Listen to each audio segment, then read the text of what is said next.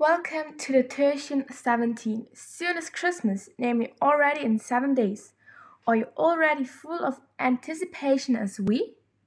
The first Europeans which the ground from the state have entered were the French people. The Devil's Lake State Park is a very popular sightseeing from the state. The Frenchman John Nicolet could as the explorer of the state he discovered the state at 1633. The meaning of the name from the state is the place where we live. The state has a lot of natural, much land, and a very big lake.